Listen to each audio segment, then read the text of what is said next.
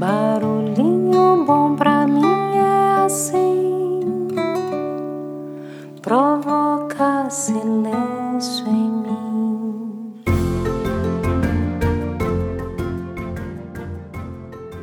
No Barulhinho Bom de hoje vou compartilhar um artigo aqui que foi compartilhado pelo querido Alfredo Bianco Júnior e também pela nossa querida Paty aí, produtora das nossas inspiradoras capinhas do podcast Barulhinho Bom. O artigo que ele compartilhou com a gente foi publicado na revista, no site Brasil é o País e foi publicado por Alejandro Tovar em dezembro de 2017. E o título é Os Quatro Cs para encontrar a felicidade em vez do prazer. O especialista em saúde e bem-estar, Robert Lustig, tem uma proposta para redirecionar e ordenar a dicotomia prazer e felicidade. Então, vamos lá. Abre aspas.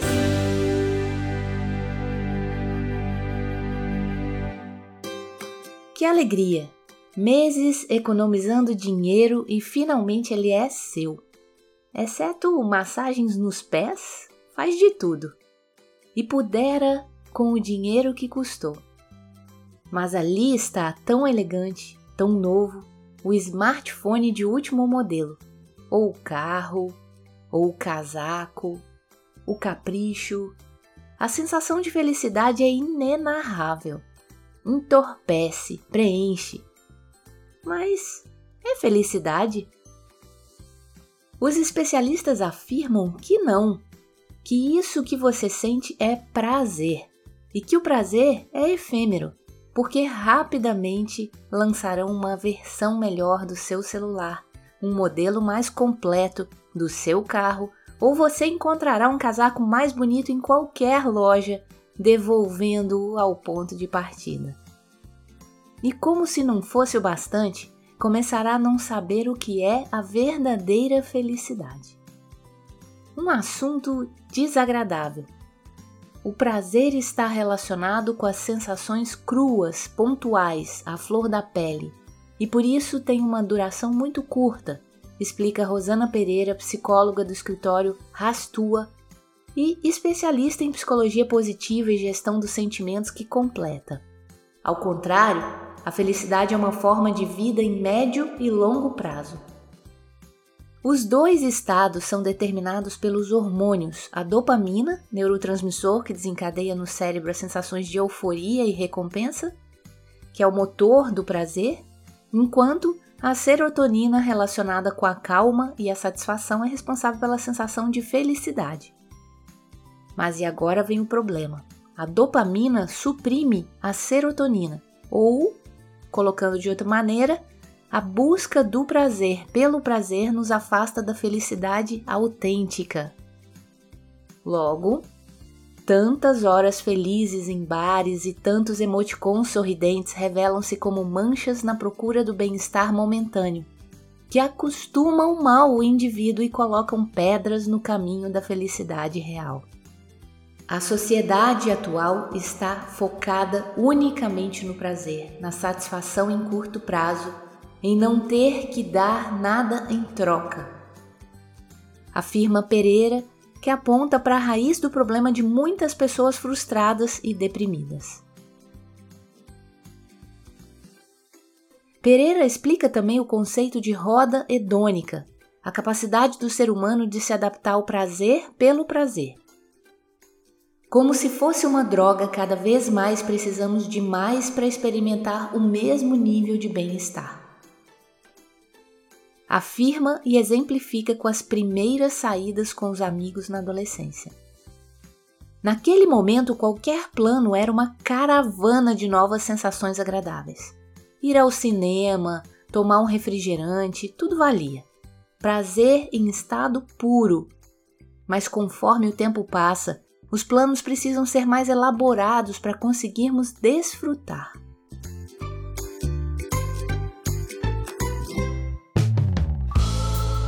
O americano especialista em saúde e bem-estar Robert Lustig tem uma proposta para redirecionar e ordenar a dicotomia prazer-felicidade. Em seu livro The Hacking of the American Mind, algo como o saque da mentalidade americana, o cientista investigou a dependência da dopamina e o hedonismo e propõe um caminho alternativo para abandonar a busca pela felicidade por meio de ações que, na verdade, sabotam as possibilidades de alcançá-la. E estabelece um plano em torno de quatro Cs: conectar, contribuir, cuidar-se e cozinhar. em primeiro lugar, ele encoraja a conexão com o mundo, mas de verdade. Nada de consultar o Facebook compulsivamente para estar em dia com as vidas das pessoas que não nos importam, nem de inundar o WhatsApp com simpáticas bolinhas amarelas de aspecto exultante. Para nos conectarmos de verdade, Lustig advoga relações pessoais, cara a cara, e como reforça Rosana Pereira do Rastua, a encontrar momentos de qualidade com os outros que nos levem a gerar empatia, um motor básico para a produção de serotonina e, portanto, de felicidade duradoura. Lustig também aconselha contribuir, colaborar, dar algo aos demais sem pedir nada em troca. Dar ao outro e comprovar como sua contribuição faz as outras pessoas felizes permitem-se concentrar internamente, pensar no que se tem e não no que falta. Afirma Pereira. Porque a felicidade, afirma, é dar, enquanto que o prazer é baseado unicamente em receber. O próximo C, cuidar-se. É o básico se a máquina que o move não tem uma boa manutenção, é difícil que o resto funcione bem. Confirma Pereira, que também encoraja, agora sim, a não demonizar completamente o hedonismo. A vida não tem que ser sempre sacrifício, por isso a combinação da felicidade com prazer encontra aqui o seu melhor ponto. Por sua vez, Lustig sublinha como a falta de sono e descanso o estresse ou a sobrecarga de tarefas aumentam o cortisol, motor da depressão. Por isso, convida ao cuidado e a não negligenciar a única pessoa que nos acompanhará incondicionalmente a vida inteira: nós mesmos. Por último, talvez o ser mais surpreendente: cozinhar. Novamente para trabalhar na geração de serotonina afirma o especialista que o triptofano, presente nos ovos ou nos peixes, os ácidos de gordura ômega 3 e a frutose são geradores deste hormônio e por isso a cozinha, saudável e equilibrada, claro, é uma prática precursora da felicidade. Ao contrário, a má alimentação é o motor do prazer. Um hambúrguer industrial com seus aditivos e potencializadores de sabor nos dará um forte bem-estar pontual, mas em longo prazo levantará uma barreira entre nós e a felicidade. Afirma a psicóloga Pereira. O prazer é visceral, a felicidade etérea. O prazer é receber, a felicidade é dar. O prazer é individual, a felicidade se compartilha. E o ânimo por se dar prazer é insaciável, porque o corpo e a mente sempre querem mais. Um celular melhor, um carro com mais extras, um casaco mais caro. Embora tudo cumpra sua função, novamente, o equilíbrio é a chave. O prazer não é ruim.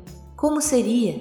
Fazer um capricho a si mesmo, comer, praticar sexo, o ruim é quando a vida se concentra unicamente neste sentido, conclui Rosana Pereira.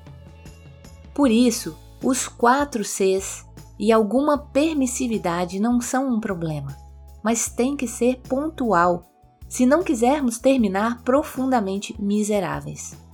Como provavelmente terminou morrendo Arístipo de Cirene discípulo de Sócrates e fundador da corrente filosófica do hedonismo. Sim, certamente desfrutou de maravilhosos banquetes, incríveis orgias e consagrou sua vida com os mais altos ou baixos prazeres terrenos. Mas talvez tenha morrido, na opinião dos especialistas, sentindo-se um autêntico miserável. Fecha aspas.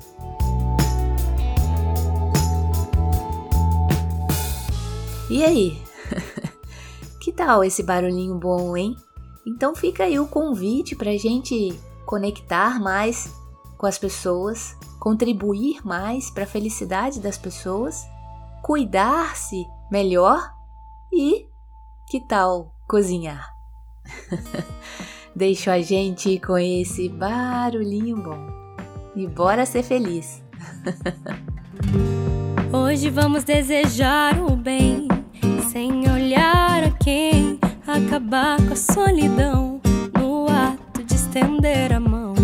Peça tudo que você quiser, acredite na sua fé. Paz, saúde, vigor, sucesso, alegria, esperança, amor. Aproveite todas as sensações, sinta a chuva te molhar.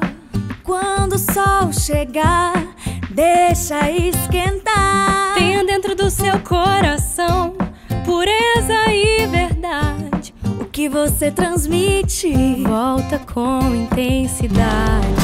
Quando não souber o que pedir, peça felicidade. Quando não souber o que doar, doe sua metade. E depois vai sentir a energia e satisfação de ver nascer um novo dia.